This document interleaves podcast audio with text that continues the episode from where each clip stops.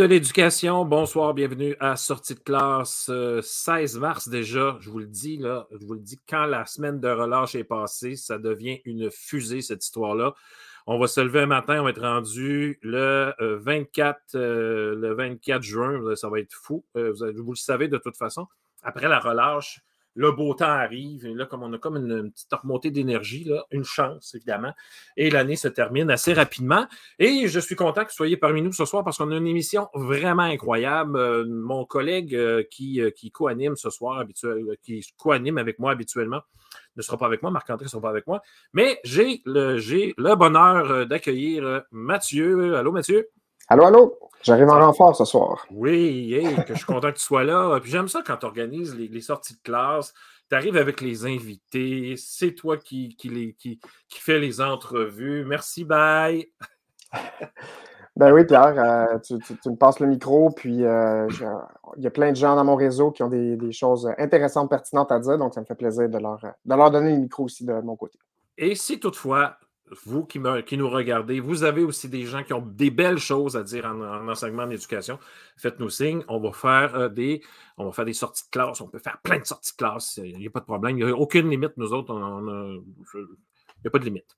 Cependant, euh, attendez, il n'y a pas de cependant, mais euh, juste avant d'aller plus loin, il y a des petits messages. Donc, n'oubliez pas, chers amis, qui regardez l'émission en direct.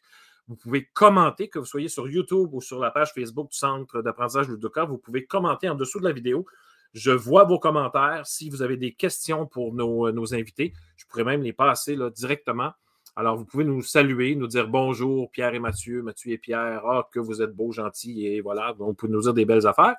Pour ce qui est des plaintes euh, et des, euh, des insultes, euh, ben, c'est pas à nous autres. Vous envoyez ça à Marc-André Girard, hein, je pense. oui, c'est ça. C'est ça, c'est à Marc-André qu'on envoie ça. Alors, ça, c'était le premier message. Le deuxième message pour les émissions, pour revoir cette émission-là de ce soir. Bon, laissez-moi jusqu'à demain, là. Euh, elle sera sur ludoka.ca baroblique sortie de classe. Et si nos invités ont aussi des liens intéressants à nous donner ou à vous donner, je pourrais aussi les mettre sur le site. Euh, dernière petite euh, annonce, nous sommes aussi en balado. Donc, vous qui êtes pris dans le trafic à tous les matins, à tous les soirs, nous vous offrons cette balado-là sur Spotify, Apple Bizul ou toutes les autres que, je ne connais pas.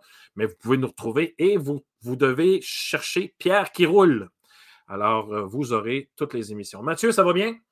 Ça va très bien. Écoute, on a une belle émission en quatre segments ce soir. Euh, donc, le thème, c'est le regard, euh, un regard critique sur les données probantes en éducation. Donc, euh, si vous êtes dans le domaine de l'éducation, vous avez probablement entendu parler ce mot-là, données probantes. C'est un mot qui est un peu à la mode qu'on entend euh, depuis quelques années, mmh euh, autant sur le plan de la recherche que aussi euh, dans les milieux scolaires directement. Donc, ce soir, dans le fond, j'avais le goût d'avoir comme différents, des personnes qui l'entendent de, différentes sphères. Donc, on, a, on va commencer dans le fond avec Marie-Hélène Jobin dans un segment préenregistré qui, qui va nous donner son regard d'enseignante sur les, sur les données probantes. Ensuite, on va continuer avec Geneviève Barabé, qui est conseillère pédagogique et aussi doctorante en éducation. Mmh on enchaîne avec Stéphane Demers, qui est euh, professeure à l'UCO et à l'Université du Québec en Outaouais, puis aussi directrice euh, d'un centre. Et euh, on va terminer avec, avec Laurie Bergeron, professeur à l'UCAM en didactique des mathématiques. Donc, on a des gens, dans le fond, c'est une enseignante de sciences d'abord, une conseillère pédagogique en mathématiques, une professeure à la base en fondement, puis une professeure en didactique des mathématiques. Mathieu, est-ce que tu te, lances dans une définition tout de suite ou au courant de la soirée, on va avoir une définition de, de qu'est-ce que c'est une donnée probante parce que, euh, parce que ça. Il y a une question à poser là-dessus. Là. Exactement. Parce que, bon, on peut, on, va le voir dans le premier segment aussi, mais euh, donnée probante vient de, de, de preuve, de, prouver. Euh, donc, quelque chose qui est probant, c'est quelque chose qui prouve. Donc, et là, on peut se demander, ça prouve quoi, pour qui? Donc, euh, et là, on va, euh, on va voir justement avec Marie-Hélène Jobin son, regard là-dessus, puis on, va essayer d'avancer sans avoir une définition écrite là, en quelques mots, mais on va essayer d'avancer un peu là-dessus, puis je pense que ça va se préciser tout au long de l'émission. OK, donc à la fin, là, moi, là, Pierre, prof, mettons au primaire, je regarde l'émission, j'ai une meilleure idée à la fin de l'émission de ce que c'est une euh, donnée probante. Non seulement ce que c'est, mais aussi à quel point il faut avoir peut-être un regard critique nuancé sur qu'est-ce qu'on peut dire avec des données probantes, qu'est-ce qu'on peut pas dire, qu'est-ce que euh, c'est quoi la valeur de ça, puis qu'est-ce que les choses qui ne sont pas des données probantes peuvent aussi avoir de la valeur aussi. Là, je pense que ça va être ça la, leçon de l'émission. Ne devrions-nous pas toujours avoir un regard critique sur quelque chose, Mathieu? Tout à fait, Pierre. Alors, on se lance tout de suite avec Marie-Hélène Jobin. C'est une entrevue préenregistrée que tu as fait euh, cette semaine. Et puis, on part tout de suite avec elle et on se retrouve, on se retrouve après. Parfait.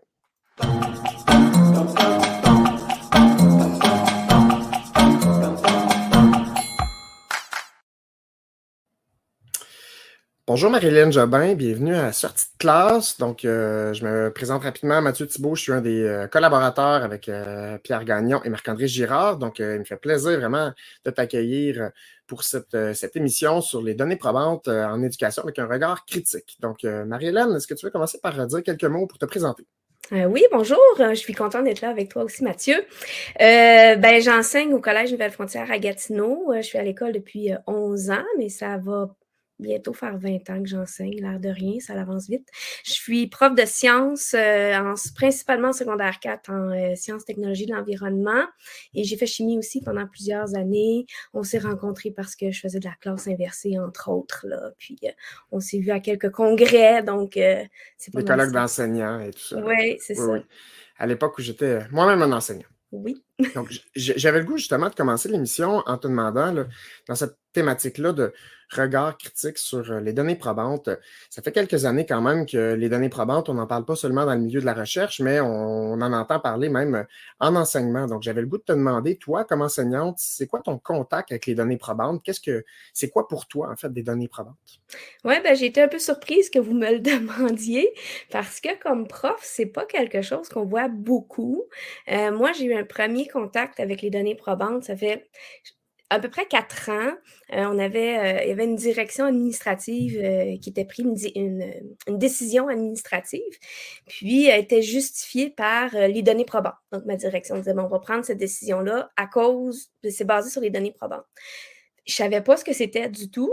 Mais euh, après avoir lu un peu, là, euh, j'ai trouvé ça intéressant de premier coup d'œil parce qu'on prenait une décision basée sur de la science. J'étais un prof de science, donc je me dis, bon, ben, je trouve ça intéressant. Mais mon ça a été un contact un peu mitigé aussi parce que cette, cette vision-là de la décision qu'on avait à prendre, c'était pas celle qu'instinctivement, moi, j'aurais prise. Mais je me suis dit, ben, il y, a des données qui, qui, disent que ça devrait être la bonne décision, donc, ben, tant mieux on va aller par là, puis bon. c'est la première fois où j'en ai entendu parler. Ça a été nommé à quelques reprises depuis, encore une fois, dans euh, des, discussions ou des décisions qu'il y avait à prendre ou des chemins qu'on allait faire, mais je vous dirais que c'est assez limité quotidiennement, ben, en tout cas dans notre école, mais dans la vie d'un prof, des, décisions qu'on a à prendre.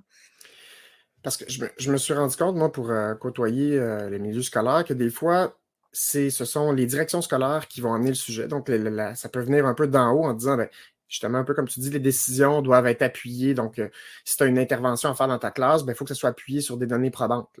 Et des fois, ça vient aussi du plancher des vaches, des enseignantes et enseignants qui disent, ben, ils viennent, par exemple, dans une formation, ils viennent voir des chercheurs formateurs, puis ils disent, ben, OK, ces recommandations-là, est-ce que c'est appuyé sur des données probantes? Donc, euh, moi, comme chercheur formateur, c'est quelque chose qui me questionne. C'est un, terme qui est un peu à la mode depuis quelques années qu'on entend. Mais euh, ce que j'entends aussi souvent, c'est un peu comme tu disais, tu, l'associes à, la science, dans le fond. Donc, euh, et on ne peut pas être contre la vertu. Donc, si c'est la science, ben, c'est le progrès, donc ça doit être bien. Mais c'est pas non plus, il faut comprendre que c'est pas un synonyme de connaissances issues de la recherche. Donc, ce ne sont pas toutes les connaissances issues de la recherche qui sont des données probantes. Donc, est-ce que est-ce que tu en, sais un petit peu plus peut-être sur quelle forme de recherche que ça prend, en fait? Là, ben, je, me suis intéressée parce que justement, on prend des décisions basées là-dessus. Donc, qu'est-ce que c'est? Puis, j'ai tendance à faire des lectures quand je peux en faire. On essaie de se tenir à jour comme on peut. Puis ça m'a interpellée. Puis en lisant là-dessus, je trouve Et tu te tiens très bien à jour. Hein, avoir vu certaines de tes formations. Là. Euh, mais euh, c'est ça, les données probantes, c'est scientifique, sauf que c'est une catégorie de, données, c'est-à-dire c'est euh, du, double aveugle, c'est des méta-analyses et euh, c'est très quantitatif. C'est difficile. Il n'y a pas souvent de données probantes, en tout cas de ce que j'ai compris, qui étaient dans le, dans le qualitatif. Et c'est là que ça m'interpelle un peu parce que, puis l'historique aussi des données probantes, ça vient de la médecine qui a amené les données probantes en premier euh, pour baser sur l'expérience des décisions, sur les données, pour ne pas prendre juste avec l'instinct. Puis ça s'est étendu un peu euh, en éducation, entre autres. Puis le temps que ça s'étende en éducation, c'est devenu controversé en médecine c'est remis en question. Je lisais des papiers de, l'ordre des psychologues qui disaient hum, attention aux données probantes. Parce que ce qui arrive avec ça, c'est que ça crée des catégories de sciences. Et les gens qui, misent sur les données probantes, souvent ne misent que sur les données probantes. Et ça crée un genre de dogme. Donc, puis ils font une, ben, en tout cas, il y a un raccourci qui semble être fait entre données probantes et euh, vérité ou mmh. unique solution ou c'est ça qu'on doit faire parce que c'est probant. Sauf qu'en science, il n'y a que les lois qui sont universels, qui sont sûrs et certains. Le reste, c'est des théories, puis c'est des modèles, puis des modèles, ça peut s'améliorer. Puis il y a plusieurs sortes de sciences. Si on se base juste sur les données probantes, ça ne veut pas dire que ce sont les données vraies avec l'unique solution, mais c'est probant de dire probabilité. Donc, c'est la probabilité que ça soit la meilleure chose à faire en prenant en compte des données quantitatives. Mais on est en, éducation, le quantitatif, puis c'est pas juste ça. Là. Et là, tu me prends par les sentiments en parlant de probabilité, mais, mais euh, non, mais tu, disais d'entrée de jeu, euh, tu te demandais pourquoi on t'avait invité euh, à cette émission pour parler des, données probantes, mais moi, tu, me convaincs qu'on a bien fait t'inviter parce que tu as un regard, je trouve, qui est très éclairé là, sur, qui est assez avancé en fait sur ce que ce que c'est des données probantes. Puis tu as mis, je trouve, directement le doigt sur le bobo en disant euh, tu as dit, ah, c'est surtout du quantitatif, même qualitatif, je ne sais pas si ça peut être considéré. Puis tu as parlé de l'idée un peu d'une hiérarchisation. Puis il y a vraiment l'idée, puis peut-être qu'après toi, il y aura d'autres invités qui voudront rebondir un peu sur cette idée-là de pyramide de la recherche. Mais cette idée-là de pyramide de la recherche, là, les données probantes, elles sont au bout, puis c'est les méta-analyses, puis il n'y a que ça qui compte. Puis quelque part en bas de la pyramide, il y aurait des études qualitatives qui ont pourtant leur valeur pour une certaine visée. Si notre but, c'est de comprendre et non pas de généraliser, mais on veut comprendre un phénomène en profondeur, bien, on n'aura pas des données probantes en tant que telles. On va avoir des connaissances issues de la recherche, mais pas des données probantes. Mais si on ne jure que par les données probantes, c'est comme si on met tout ce pan-là de la recherche qui est important, qui est, qui est complémentaire. Donc, l'idée, c'est pas de dire que les données probantes, c'est pas utile, mais il ne faut pas non plus tomber dans l'autre excès de il n'y a que ça qui vaut quelque chose. Exactement. Puis en, éducation, c'est aussi qu'on travaille avec des êtres humains. Et moi, je travaille avec des adolescents. Puis des fois, je dis, comment tu veux que je le comprenne? Ils ne se comprennent pas lui-même. Mm. Donc là, on est dans l'humain, dans le relationnel, puis tu ne peux pas généraliser là, dans cette situation-là, cet enfant-là va toujours avoir besoin de telle chose à chaque contexte est tellement différent dans, dans l'intervention qu'on a à faire, dans les décisions qu'on a à faire. Chaque milieu est différent, chaque école est différente, chaque juste l'interaction entre le style de prof avec le, style d'élève qu'il y a, tout change. Fait quand on arrive avec des solutions magiques, dire ben, les données probantes disent faites ça, c'est ce qui fonctionne, ben, j'ai des problèmes. Puis des fois, ça s'étend à dire euh, euh, voici ce qu'il faut faire et c'est tout. On arrête là et toutes les données prouvent que, un instant, toutes les données prouvent que, j'ai un peu, c'est limité un peu comme réflexion. L'esprit critique va pas très loin là, quand, on dit tout prouve qu'il faut faire ça, puis c'est tout. Je trouve qu'il faut être euh, très critique puis très prudent, surtout quand on a aussi des formulations de genre la recherche dit que, comme s'il n'y avait que la recherche, alors que, tu sais, il y a peut-être des travaux de recherche qui ont montré que, mais il y a aussi des fois des travaux de recherche qui ont montré le contraire ou avec des nuances ou sans que ce soit le contraire. Mais, la recherche dit que, il faut, se méfier quand on entend, selon moi, ce genre de. Ou il faut faire ça, selon les données, il faut faire ça. Puis quand on lit la recherche, souvent, il y a des biais, il y a des sources d'erreurs, il y a des. des euh, des trucs qui ne sont pas considérés. On regarde un, peu la vision silo parce que c'est cette chose-là qu'on veut regarder, mais il y a d'autres éléments qui viennent s'ajouter, qui pourraient avoir influencé, qui, quand on fait une méta-analyse, dire, il y a plein de sous-sujets qui ont influencé chacune des analyses. Donc là, on dit, ben oui, le plus probable, c'est que ce soit ça la, bonne chose à faire, mais ça ne veut pas exclure qu'il n'y a pas d'autres belles choses qui sont faites autour dans d'autres contextes. Tout à fait. Parce que il y vraiment cette idée-là de quand on regarde la définition de probant. Ce que ça veut dire probant, c'est qui fait force de preuve. Donc, euh, des données probantes, c'est des preuves qu'on aurait qui, nous disent que d'intervenir de telle façon dans telle situation, c'est la chose à faire. Alors que, comme tu as dit, euh, selon le contexte, avec des humains dans certaines circonstances, de toute façon, les multiples recherches qui ont amené à arriver à, générer ces données probantes-là, elles étaient dans des contextes différents. Donc, ce serait illusoire de dire que oui, toutes ces données-là, en fait, on peut les, réduire, on peut faire fi du contexte, contexte des années sur différentes décennies, des contextes aussi euh, des régions d'un pays à l'autre.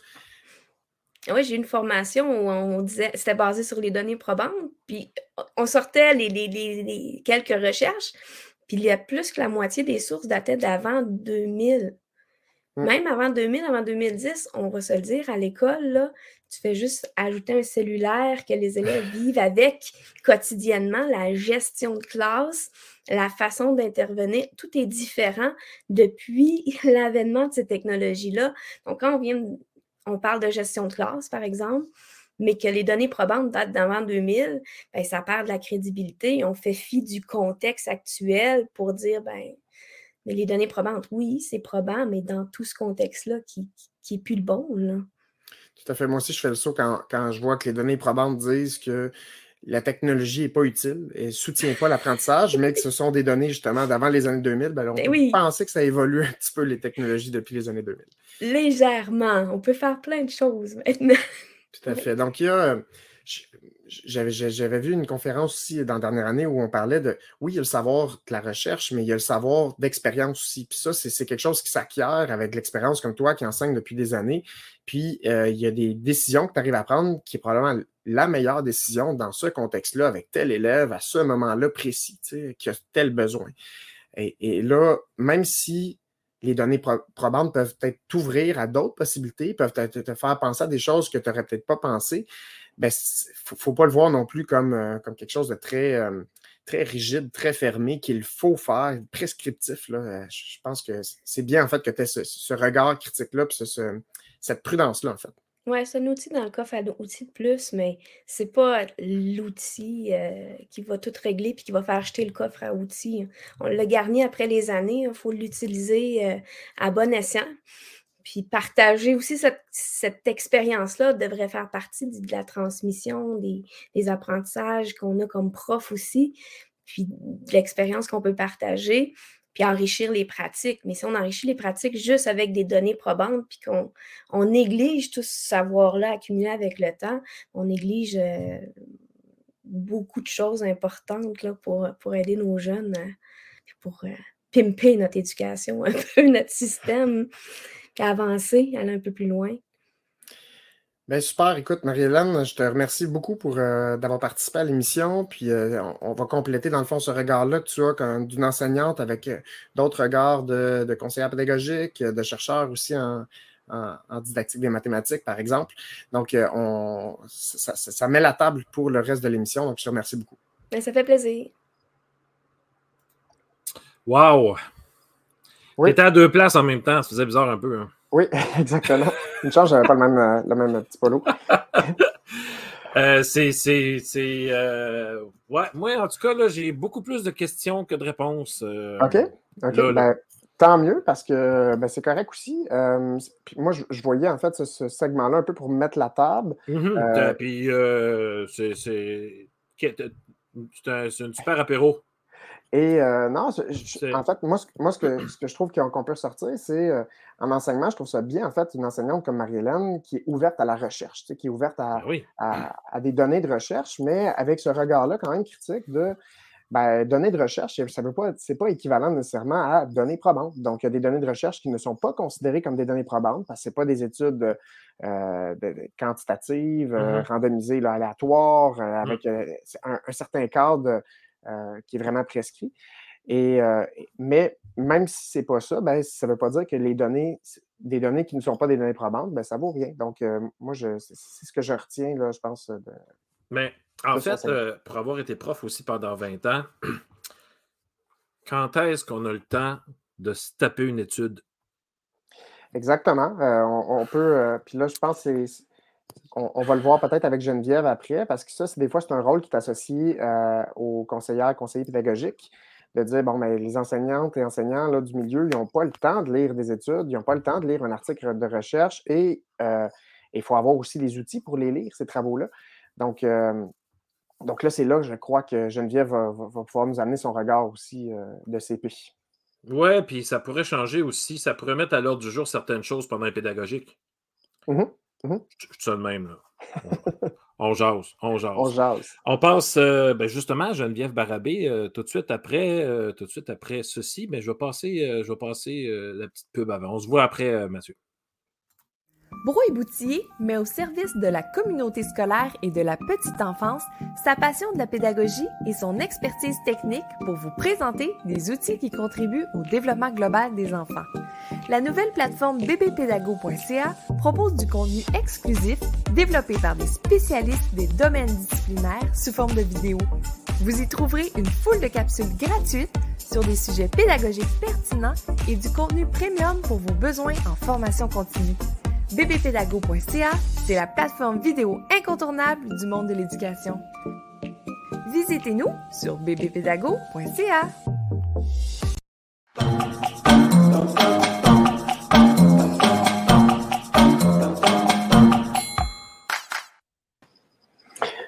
Bonsoir Geneviève.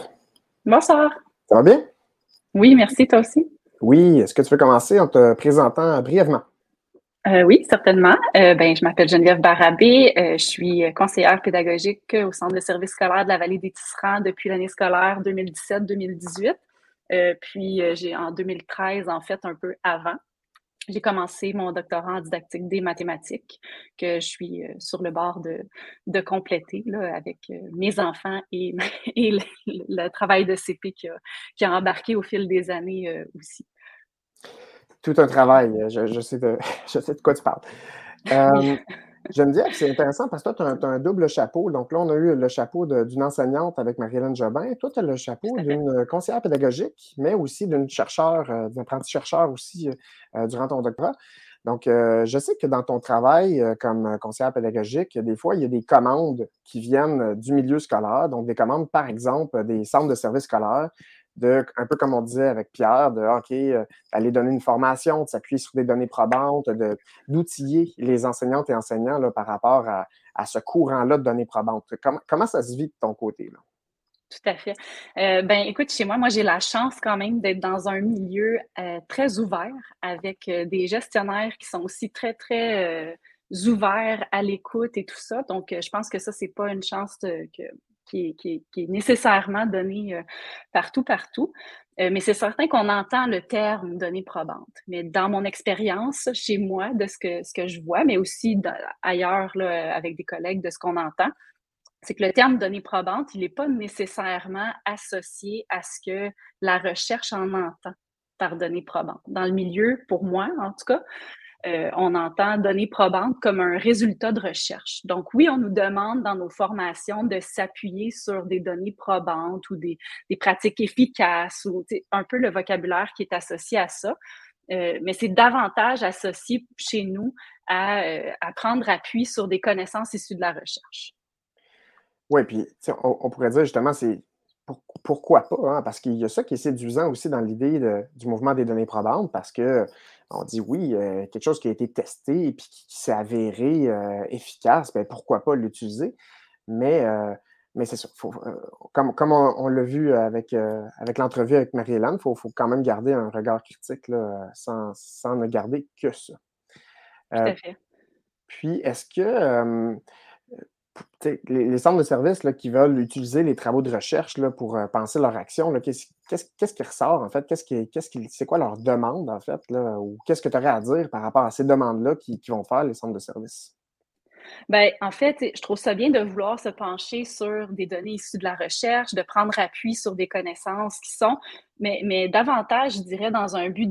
En tout cas, moi, c'est mon rôle, je le vois comme ça, davantage dans un but d'inspirer les praticiens, d'inspirer les, les, enseignants dans leur pratique à, à, innover, à réfléchir à des choses, mais, mais, pas sous un angle prescriptif de on devrait faire ça ou nécessairement si tu fais ça, ça va bien aller. Puis si tu le fais si ça va pas bien, c'est parce que tu l'as pas bien fait. Mmh il y, a, ce, double rôle-là qui est un peu, qui est un peu à repenser. Oui, tout à fait. Donc, oui, parce qu'on pourrait dire ça. Si, si tu as, des pratiques qui sont jugées efficaces puis que ça ne fonctionne pas bien, ben c'est de la faute de qui finalement? Là, puis, puis, ça ramène un peu la question aussi, quand je disais au début, la, donnée, les données probantes, pourquoi, mais pour qui, euh, pour quand? Donc, il y, a plein de questions qu'on peut euh, associer à ça.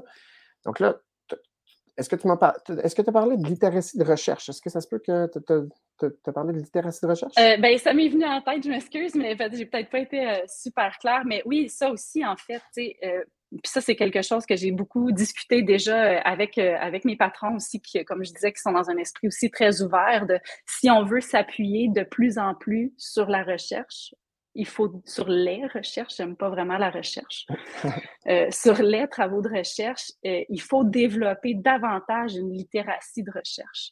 Euh, puis ça, ben de, mon côté, chez moi, c'est quelque chose que même mes patrons ont dit, je suis d'accord, il faut qu'on apprenne à mieux certaines anecdotes que j'ai vécues dans le milieu, en fait, soit avec des collègues, mais aussi avec des directions d'école, comme me disait par exemple, ben, pour une recherche, de toute façon, on va en trouver deux autres qui la contredisent. Euh, mais tu sais, dans les faits, attends, on va nuancer un petit peu. Peut-être que si on s'intéresse uniquement aux résultats de la recherche, vous allez voir quand on lit les résultats qu'il y a des choses qui, selon vous, peuvent sembler se contredire. Mais quand on s'intéresse à la méthodologie, puis qu'on s'intéresse à l'angle théorique sur lequel les choses ont été étudiées, regardées, puis comment, il y a beaucoup plus de nuances qui peuvent, euh, qui peuvent être apportées puis qui peuvent être faites. Et les euh, limites souvent à la fin aussi d'une étude. ben oui, et les limites et, les idées et les prolongements. Puis aussi, euh, du côté, tu sais, vous parlez tantôt avec euh, Marie-Hélène, la recherche quantitative, la recherche qualitative, la recherche quantitative qui est comme associée à la science. Mais euh, la recherche quantitative, c'est vrai, moi, dans, le milieu, je, je, le perçois, je sais pas chez tout le monde, mais chez certaines euh, personnes, euh, qu'on associe ça vraiment à la science parce qu'on m'a déjà répondu, oui, mais tu sais, les recherches qualitatives, c'est que tu as deux, trois chercheurs avec un élève qui essaie d'y forcer à, dire ce que tu veux qu'ils disent, puis après ça, tu, tu en conclus comme ça, alors que les recherches quantitatives, ben c'est la science, puis ça permet d'éclairer. c'est probant, justement. Mais en arrière de ça, il y, a, quand même une compréhension de c'est quoi la recherche, comment que ça se mène de la recherche, puis en quoi les travaux de, recherche qualitative peuvent, peuvent être importants. Puis une réponse aussi à ça qui fait le revers un peu de ces idées-là de méta-analyse. On a quand même euh, je ne je retrouve pas mon mot. On a quand même des revues de littérature, c'est ça que je mm-hmm. cherchais, qui, euh, qui, sont faites sur plusieurs sujets où est-ce qu'on a plusieurs études qualitatives qui viennent pointer vers, un, vers l'apport d'un phénomène, comme par exemple la résolution de problèmes en mathématiques, puis tout ça, euh, sous, divers, sous, divers angles aussi. Donc, il y a ce côté-là à, ne pas négliger à travers ça. Et là, euh, tu as dit littératie de recherche qu'on pourrait, je ne sais pas si je le définirais comme ça, mais qu'on pourrait vulgariser dans l'idée de d'être capable d'avoir les outils pour être capable de, bien lire, bien comprendre euh, une recherche et non pas euh, justement juste lire, comme tu disais, le résumé ou, la section des résultats.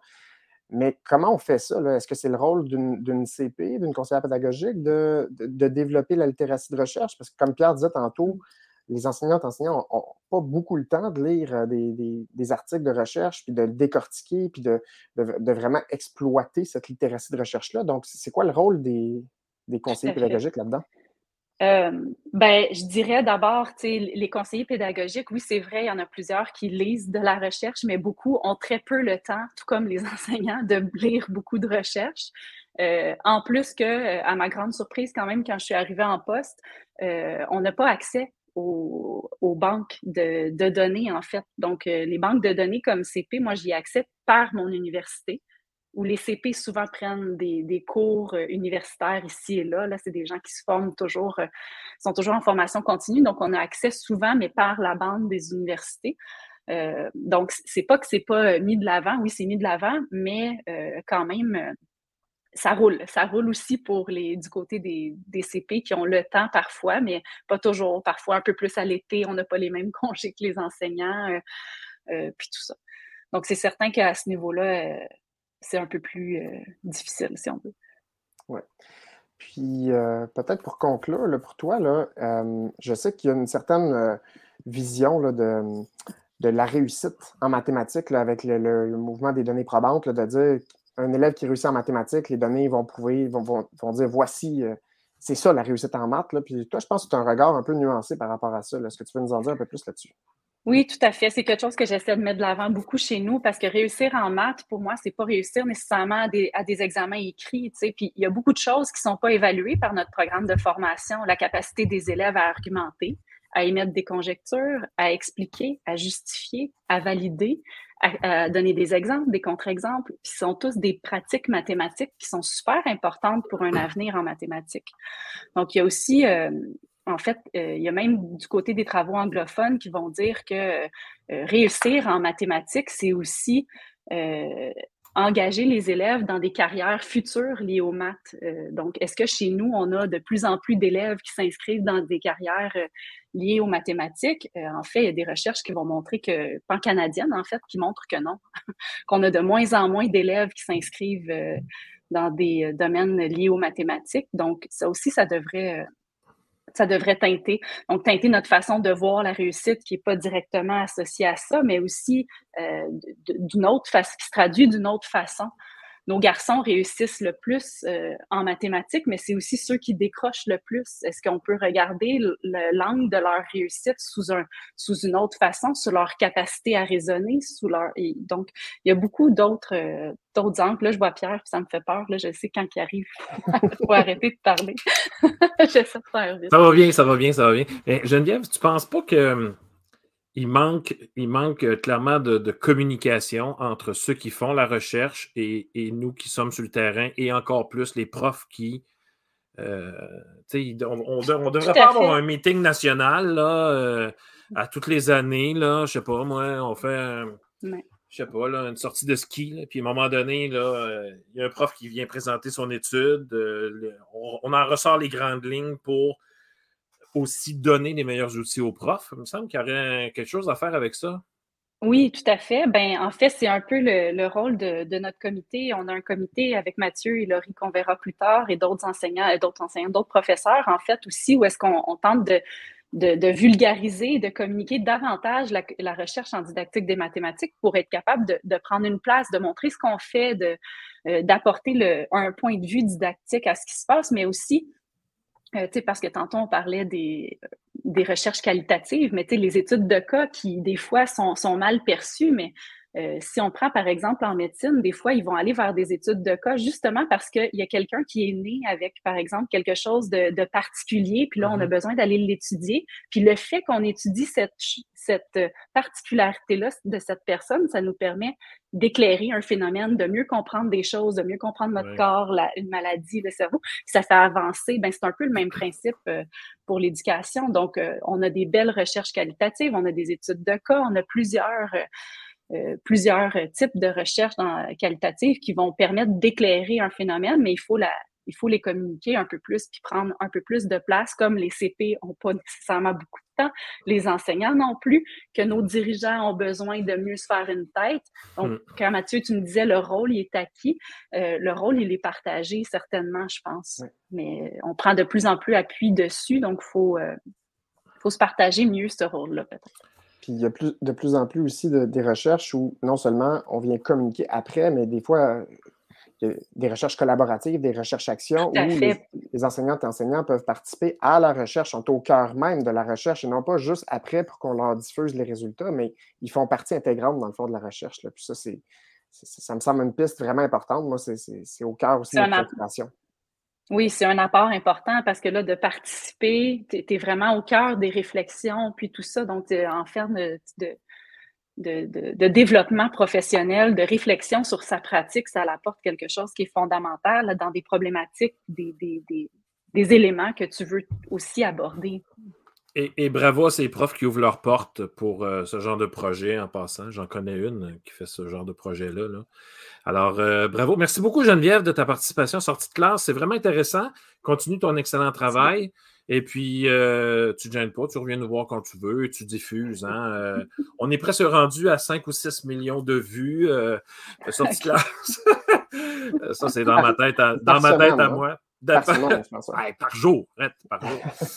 non, non, merci beaucoup, Geneviève. Et puis, Tout à fait, mais merci de l'invitation. Ça me fait plaisir. Puis, merci, ben, merci Mathieu. Merci. puis, Mathieu, écoute, je vais, je, vais, laisser Geneviève là, tiens, parce qu'on continue avec Stéphanie Demers. Geneviève, tu connais Stéphanie? Non, très rapidement. Depuis aujourd'hui. Ah, depuis aujourd'hui, depuis aujourd'hui. Donc, nous allons la connaître un peu plus après. Oui? Et j'allais dire, et dans un de mes premiers cours de doctorat, elle était venue parler d'un petit. Euh, de quelque chose. Donc, juste de ça, ça l'avait fait vieillir un petit peu tantôt, ça. Hein? Elle n'avait pas aimé ça. Hein? OK, on va voir Stéphanie. Merci beaucoup, Geneviève. Merci. Bye.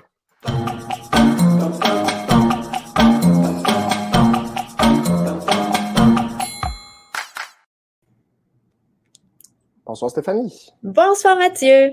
Ça va bien? Toujours. Toi? Oui, oui. Super. Donc, euh, on continue à parler de, regard critique sur les données probantes en éducation. Donc, euh, je t'ai vu tantôt parce que les, autres personnes ne te voient, pas, mais moi, je te voyais prendre des notes. Je pense que ça, te donnait des idées, ça, te donnait le goût de réagir. Donc, n'hésite euh, pas si tu veux revenir sur certaines choses qui ont été dites avant. Puis, ben moi, j'aimerais peut-être ça t'entendre pour commencer. Euh, ben, euh, tu peux commencer par te présenter. Hein? Oui. D'accord. D'accord. Bien, Stéphanie Lemers, je suis je suis actuellement la directrice du Centre de soutien d'innovation en pédagogie universitaire à l'Université du Québec en Outaouais. J'ai été euh, auparavant euh, professeure euh, en fondement de l'éducation au département des sciences de l'éducation de la même université. Je suis une enseignante de, de formation, donc j'ai enseigné quand même quelques années au, secondaire et euh, je cumule aussi euh, bien plusieurs années d'expérience en recherche. Euh, dans une autre vie, j'étais chercheur en santé publique, donc agent de, recherche socio-sanitaire, ce qui fait en sorte que ben, les données probantes, je, les ai, je les ai vues manipuler et, et collectées aussi, analysées, etc. Donc, bien voilà, là, c'est mon bagage actuel. Intéressant, tu es ma collègue, puis tu m'en apprends euh, par ah! petite description comme ça. Le bout de santé publique, je ne le savais pas. Donc, je sais pas si tu veux commencer par peut-être te préciser un peu euh, la. Bon, on sait que dans les données de recherche, là, il y a différentes natures de données. Est-ce que tu veux parler peut-être de la nature de ces données-là en sciences de l'éducation? Oui, c'est important de, en fin de compte, d'abord statuer qu'on ne peut pas être on peut pas être contre les données. Euh, les données, en fin de compte, sont euh, le produit de tout un, travail euh, de, chercheurs qui va, en fin de compte, concevoir une recherche, élaborer un devis de recherche, vraiment se, se, soumettre à des exigences éthiques, des exigences scientifiques pour arriver, en fin de compte, à collecter des données mais à rester juste sur les données. Euh, en fin de compte, ce qu'on fait avec les données, bien entendu, c'est qu'on les analyse, on, les traite, on les analyse, on les interprète. Donc, euh, je pense que c'est important de revenir sur, euh, sur cette, cette dimension-là. Et il existe, bien entendu, une pléthore de données en sciences de l'éducation. Je, je, rigolais tout à l'heure lorsqu'on parlait de, la pyramide, où euh, on va retrouver, entre autres, euh, des données qui viennent de recherches empiriques euh, réalisées à diverses échelles et qui, qui auront généré, en fin de compte, différents types de données. Et quand on parle de quantitatif, qualitatif, là, c'est vraiment, c'est la nature des données, hein, c'est pas la nature de la recherche, c'est la nature des données qui sont produites par la recherche. Donc, c'est important là, de, de, concevoir qu'il euh, y a euh, toutes sortes de données, des données sociodémographiques, des données populationnelles, des données qui émergent euh, de façon plus précise, par exemple en études de cas, dans la recherche collaborative, qui peuvent être des données de type processus, des données où on va parler là, de, de la mise en œuvre d'un programme, par exemple. donc, il y, a autant de, de nature de données ou de données possibles qu'il y a d'imagination de, chercheurs pour élaborer des devis de recherche. Euh, donc, euh, à cet égard-là, c'est important de, bien situer les données probantes dans euh, un ensemble vraiment très ample et complexe. Et, au, sommet de la pyramide, j'imagine, c'est là que tu t'en es là. Mais, mais, ce que je trouve fascinant, c'est que si on reprend la pyramide et on regarde, en fin de compte, le contexte de production de ces recherches-là, ce que je trouve fascinant, c'est que plus on monte dans la pyramide, plus on s'éloigne du contexte actuel de collecte de données, de, des élèves, des personnes enseignantes, euh, euh, de tous les facteurs contextuels que certains vont appeler les données, euh, on, va appeler ça le soft data en anglais, soft data. Puis en français, souvent, on, parle de données confusionnelles, donc celles, ces données-là, en fin de compte, qui sont contextuelles. Mais en fin de compte, le, plus on est dans le bas, plus on est proche du terrain, plus on est proche de ce qui se passe sur le terrain, plus on est en haut, et plus on, est éloigné et plus, en fin de compte, le, la spécificité de l'être humain qui est au cœur, l'être humain, la personne élève, la personne enseignante, euh, sa spécificité, en fin de compte, elle est de plus en plus obnubilée là, par euh, justement là, ce contexte de production de, données, de méta-analyse ou de méga-analyse ou de, je ne sais pas trop ça va être quoi le prochain, la prochaine étape, là, mais j'ai bien hâte de l'entendre. ça va être méta-méga ou Donc oui, ça, rappelle euh, l'importance du contexte. Moi aussi, ça me fait toujours euh, sourciller de voir, par exemple, OK, telle intervention, ça score. on voyait ça. Il y a souvent une discussion sur les devoirs qui revient à chaque début de chaque rentrée scolaire, là, ben, les, devoirs, est-ce qu'il faut en donner ou pas à l'école? Là, ben, ça score juste à 0.29. Puis là, qu'est-ce qui veut dire le 0.29? Puis là, quand tu regardes, ben, c'est un 0,29, mais qui veut dire quoi? En fait, c'est un 0, je ne me rappelle plus exactement, mais disons, c'est un 0,14 au primaire, mais c'est un 0,40 au secondaire. OK, ben déjà, il y a des nuances. En termes de plus le score est élevé, plus, plus ça serait ça, favorise la réussite. Puis bon, on a bien vu tantôt avec Geneviève que la réussite peut, être perçue de différentes façons. Mais, euh, mais c'est ça, souvent, quand on, creuse puis on décortique, on se rend compte, on se ramène au contexte, puis on dit non, ça ne peut pas se résumer juste à euh, une statistique, un nombre, un score. Donc, c'est vraiment l'importance du contexte. Puis, euh, les personnes enseignantes qui ont à interpréter ces données-là, disons, là, ils ont, un certain jugement professionnel aussi à, déployer par rapport à, ces, ces données-là. Qu'est-ce que tu penses? Quelle, devrait être la place du jugement professionnel? Euh? C'est super euh, important là, comme, euh, comme enjeu parce qu'en fin de compte, on, l'a déjà dit, Marie-Hélène a fait un superbe travail de synthèse sur cette question-là. Les, les données probantes sont issues notamment de l'épidémiologie et de la pharmacologie où, en fin de compte, on va isoler une variable très particulière, mais jamais en médecine, on va dire à un médecin, tu dois appliquer ceci parce que données probantes. Euh, il y a l'article de Claude Lessard et de Frédéric Saucé, euh, je pense, euh, qui date de 2009, là, qui, qui est vraiment un, un, article super intéressant sur cette question-là, où il revient sur le fait qu'on fait confiance au jugement clinique du médecin. Et donc, la donnée probante, en fin de compte, elle est plutôt une donnée éclairante. Puis c'est un vocabulaire qui commence à se développer dans le monde de, euh, de la médecine. Donc, on, est effectivement, comme le disait Marie-Hélène, de plus en plus euh, critique à l'égard des données probantes, de la place que prennent les données probantes en, en médecine. Et on revient beaucoup plus à cette idée-là de, mais ben, ça nous éclaire, ça fait partie des outils qui nous permettent, en fin de compte, de mieux accompagner la personne qui vient chercher des soins. Et euh, donc, à cet égard-là, euh, euh, ce, qui est, ce qui est de plus en plus important dans l'humanisation de la médecine, c'est vraiment où on va regarder non pas la variable maladie ou la variable symptôme, on va de plus en plus regarder la personne et le contexte de vie de la personne, l'environnement dans lequel elle vit, sous quelles conditions, etc. Et ça, c'est un mouvement là, qui, qui, en fin de compte, euh, s'éloigne de la fragmentation de l'être humain en variables pour, euh, en fin de compte, interagir avec l'être humain pour mieux intervenir auprès, auprès de la personne. Euh, en tenant compte de toutes les dimensions. Puis, les données probantes, un peu, je pense, en, en en éducation comme ailleurs, bien, en fin de compte, c'est la fragmentation des personnes, y compris des personnes enseignantes, où euh, ce que l'on va faire, c'est qu'on on, va réduire la personne enseignante à un processus et le résultat scolaire à un produit dans une linéarité causale qu'on considère absolue. Donc, on va dire, puis le, Geneviève l'a très bien souligné, euh, bien, euh, le traitement X, c'est l'enseignant et sa pratique. Et le résultat Y, bien, c'est euh, l'effet de la cause qui est la personne enseignante. Euh, dans une variable très, très réduite. Là. Donc, en fin de compte, cette fragmentation-là de la personne, euh, c'est un peu la, colonisation là, de, du quantitatif vu comme vérité, vu comme, objectif, comme objective. puis, en fin de compte, c'est facile. Hein? Quand, quand, tu parlais du point 29, là, tu, là, tu compares point 29 à point 40, là, ben, pas mal sûr que tout le monde va faire le petit signe de est plus grand que vers le 40, parce qu'on comprend que le chiffre est plus important.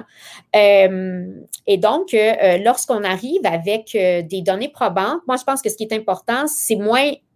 Le, il faut être critique à l'égard des données probantes. Il faut surtout être critique à l'égard de ce qu'on fait dire aux données probantes.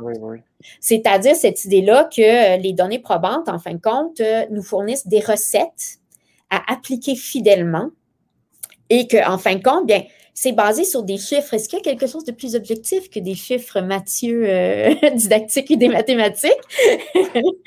et donc, euh, en fin de compte, c'est cette euh, représentation sociale-là qu'on a des statistiques, du quantitatif, des chiffres comme étant objectifs. Alors, là, ce qu'on va faire, c'est qu'on va mettre de côté tout ce qui est le contexte de production de la recherche. Et bien, en fin de compte, c'est facile.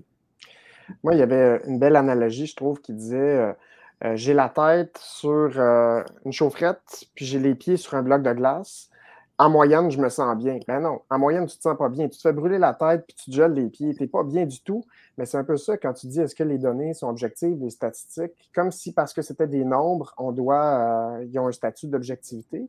Ben non, pas nécessairement. Puis euh, des moyennes, en fait, ne représentent pas nécessairement bien euh, l'ensemble, l'ensemble des données. Il faut être euh, prudent par rapport à ça. Oui, tout à fait. Tu vois que Pierre est arrivé. Je suis le gardien du temps. ça va bien, ça va bien. Continuez, continuez. vous avez une dernière petite question, peut-être. Moi, j'avais une, autre question pour toi aussi. J'imagine que ce mouvement euh, des données probantes-là, il y a différents intérêts en jeu. Là, donc, est-ce que ce serait, quoi ta position par rapport aux intérêts en jeu par rapport aux données probantes? Bien, en fin de compte, euh, euh, les, deux personnes qui ont parlé avant l'ont bien dit. souvent, c'est des directives de gestionnaires.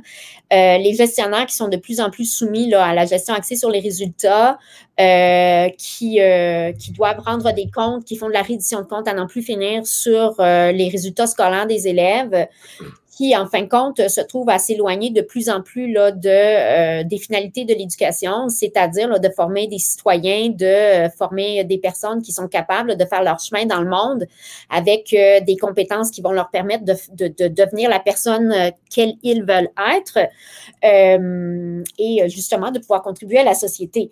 mais bon, c'est, euh, on va se faire dire, c'est du pelletage de nuages, ces finalités éducatives-là, en dépit du fait que ça a toujours été le fait de l'école québécoise dans, les, dans ses fondements.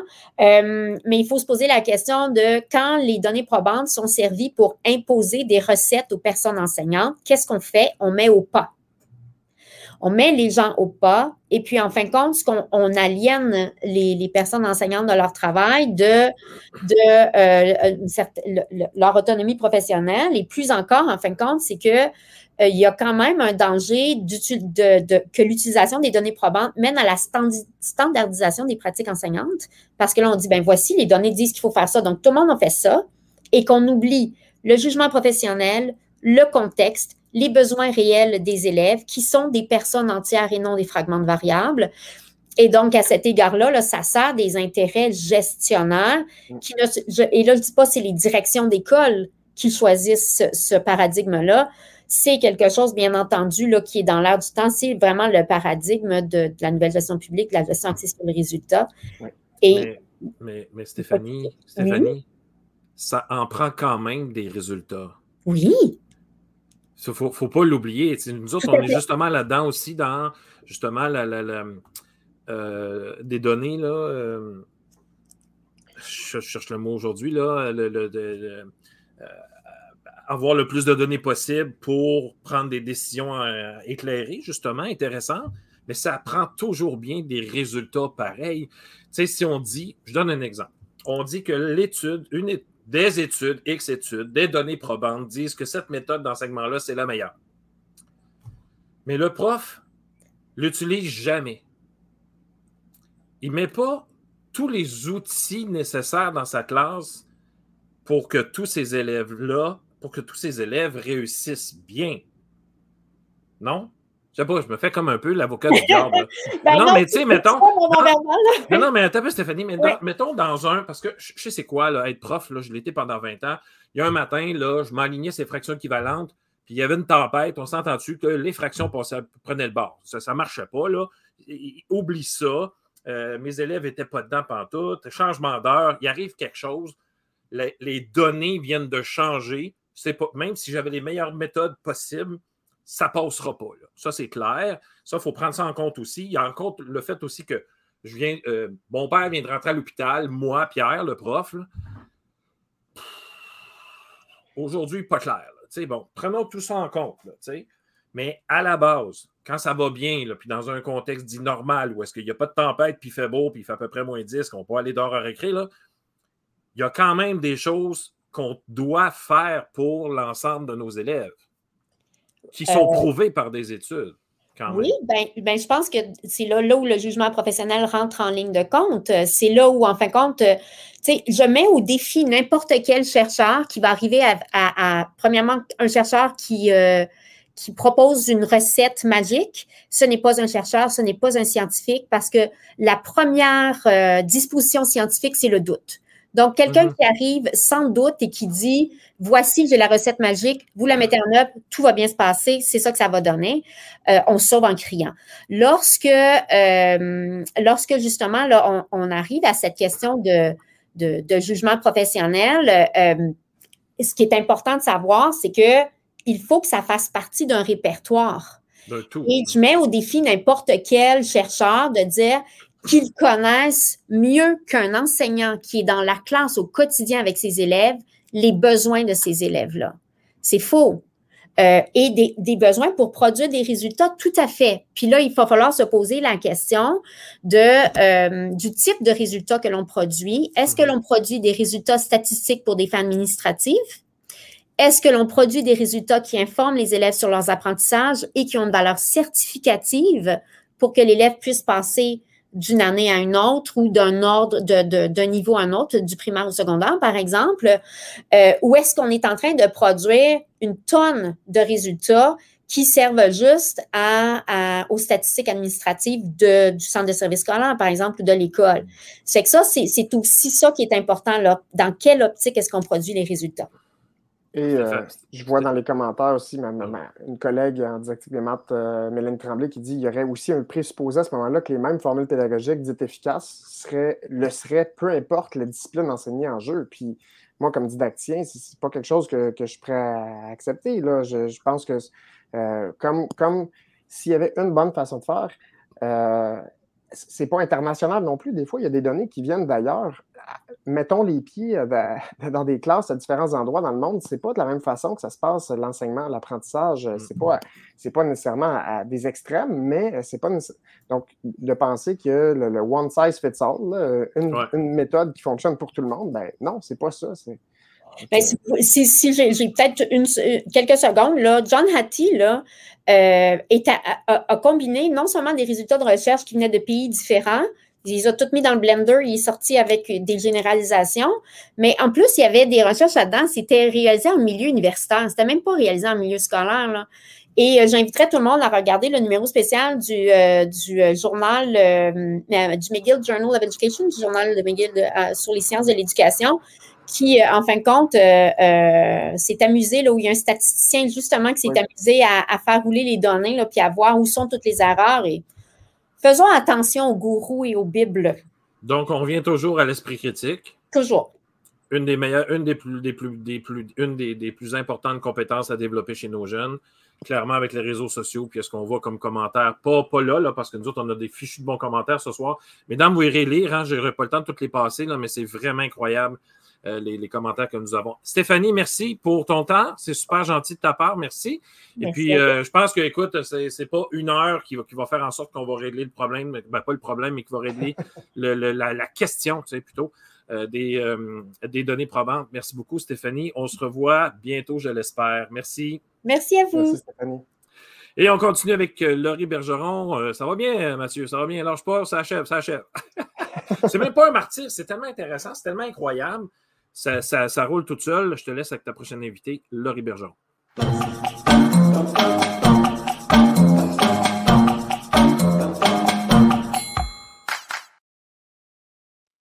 Bonsoir, Laurie. Salut, bonsoir. Merci de participer à l'émission Sortie de classe. Ben, merci de m'avoir invité. Donc, euh, toi aussi, tu as réfléchi à ces, ces idées-là de données probantes. Est-ce que tu veux commencer peut-être par euh, te parler un peu de toi, de ton parcours?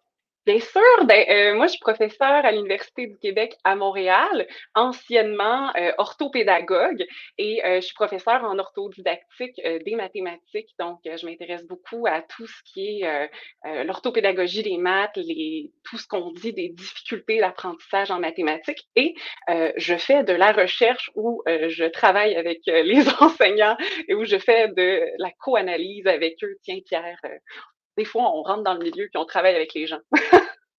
oui, parfait.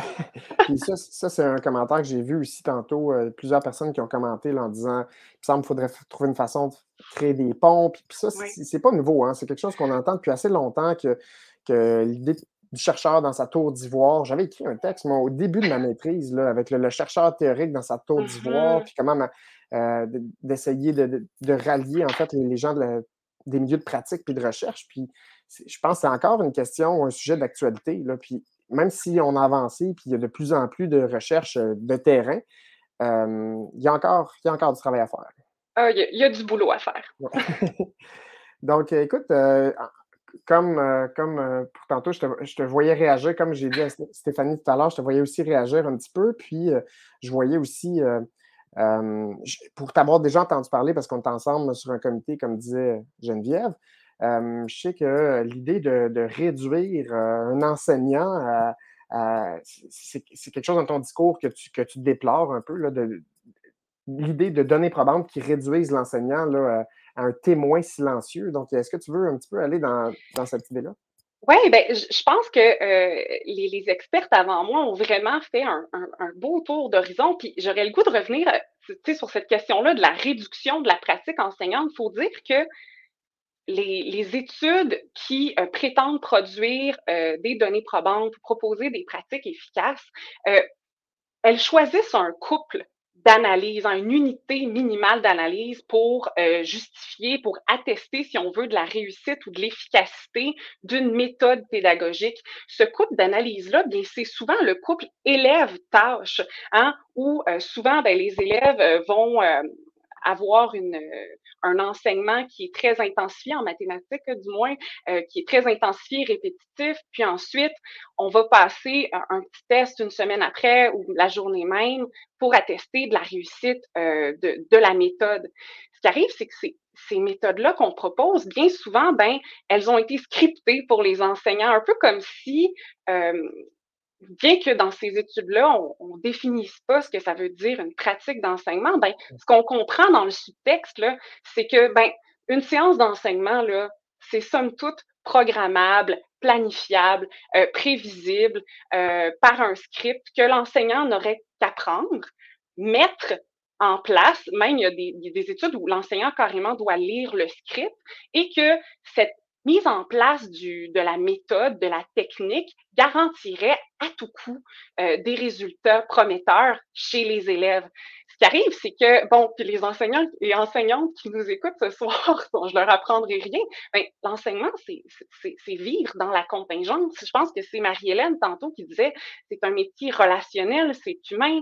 Euh, on parlait du contexte qui vient influencer. Ben, faut faire attention à ça parce que c'est comme si on évacuait toute la dimension sociale, culturelle, les arrière-plans, euh, même les idéologies, les fondements que, les enseignants portent euh, dans leur pratique. Hein, cette idée de euh, cette idée d'intelligence professionnelle, de professionnalité, elle n'est pas visible. Puis en fait, on invisibilise les enseignants dans ces, dans ces recherches-là bien souvent parce que, bon, on a un groupe expérimental, on a un groupe témoin, mais on ne sait jamais ce qui se passe dans le groupe témoin. En fait, c'est comme si on, a évacué ce qui se passait dans ces classes-là, euh, comme si euh, l'enseignant faisait quelque chose de complètement banal. Puis même dans le groupe expérimental, on n'a jamais vraiment de récit euh, de la façon dont les enseignants se sont appropriés la méthode. Euh, des fois, même, c'est même pas eux qui la mettent en place, c'est un assistant chercheur. Donc, c'est comme si l'humanité n'était plus dans l'enseignement, alors que c'est un geste euh, foncièrement humain, relationnel. Hein. Euh, il y avait un, professeur euh, que, j'avais qui disait en éducation, il y a beaucoup de blabla. Ben oui, il y a du sens, il y a de l'interprétation, il y a de l'affectif, puis il y a, toujours des, des, choses qui vont se passer auxquelles on ne s'attend pas. Alors, il faut, faut quand même être critique quand on prend ces, ces, ces recherches-là. Du fait de dire que, ben, attention, tout n'est pas programmable, tout n'est pas prévisible. Puis il faut quand même être critique du fait aussi que c'est sûr que si on a euh, enseigné à l'élève un, certain algorithme pendant huit semaines, 40 minutes par semaine, puis qu'après ça, on lui donne une feuille sur laquelle ce sont les mêmes numéros qu'il a pratiqués pendant plusieurs semaines, puis qu'on a changé les noms de Margaret et de Bobby pour euh, Jane et Jenny, ben, c'est certain qu'on euh, va avoir les résultats qu'on veut avoir. Alors, il faut aussi se poser la question, ben, qu'est-ce qu'on entend par enseignement, apprentissage, puis ils sont où les êtres humains là-dedans? Là, tu lèves, euh, tu lèves vraiment des, grosses questions. Euh, oui, il est tard, hein, je m'excuse. ben non, ben non, tu fais bien, tu fais bien. Mais euh, non, c'est ça, je pense que toi et moi, puis je pense que toutes les personnes de l'émission ce soir, on a un respect immense pour le travail des enseignantes et enseignants. tu as parlé d'intelligence, l'intelligence professionnelle, l'intelligence.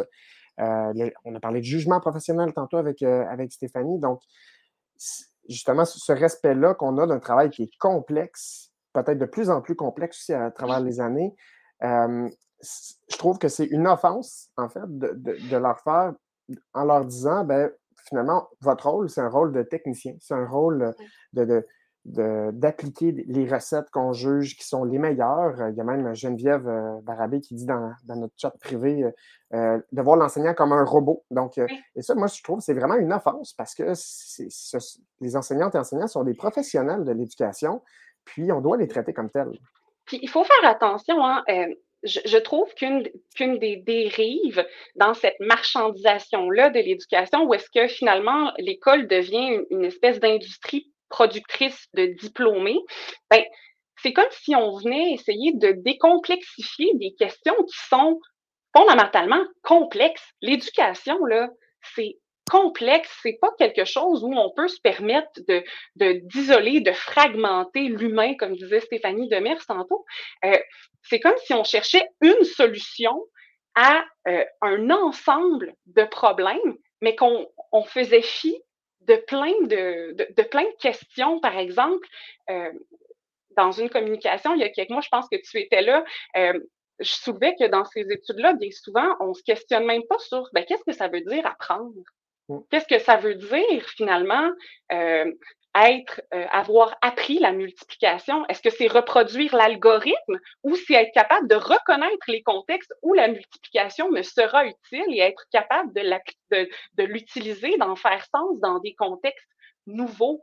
Donc, c'est comme si on essayait de réduire, oui, la pratique enseignante, mais aussi toutes les questions concernant l'apprentissage, concernant le contexte. Alors, il y, a, tout ça, il me semble, qui, euh, qui se joue puis, en effet, je suis vraiment d'accord qu'on est dû pour avoir une bonne grosse discussion euh, entre, euh, entre tous ces groupes de, personnes qui s'intéressent à l'éducation. Puis, il y en a quand même des opportunités. Tu Pierre disait tout à l'heure euh, comment, on fait. il proposait qu'on s'assoie ensemble puis qu'on jase ça.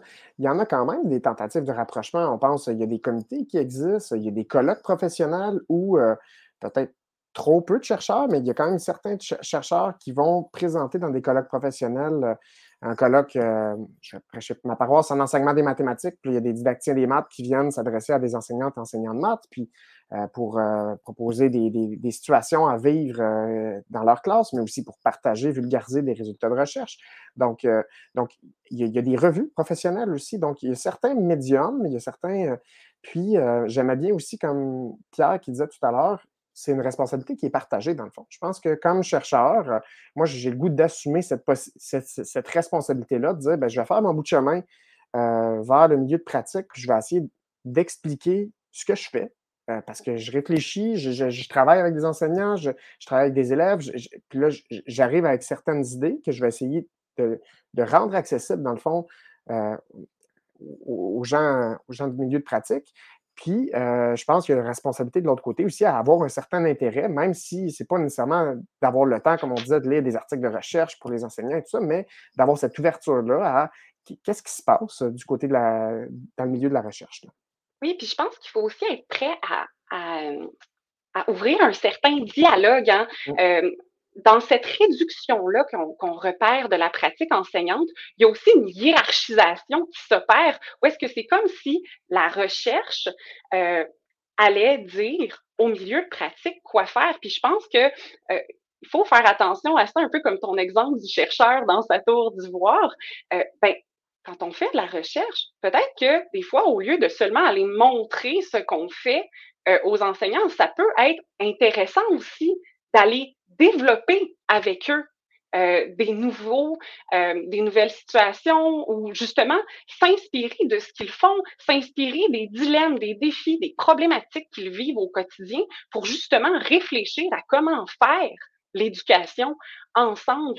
Je pense qu'on a vraiment des belles opportunités euh, à, à s'ouvrir des portes justement, puis c'est ce que j'essaie de faire aussi bien humblement, là, euh, d'entrer dans les écoles, justement de dire, ben écoute, je ne te dirai pas quoi faire, mais je te propose qu'on y réfléchisse ensemble. C'est juste que, comme euh, Marie-Hélène puis Geneviève l'ont tellement bien soulevé, ben, on n'a pas tout le temps le temps de faire ça.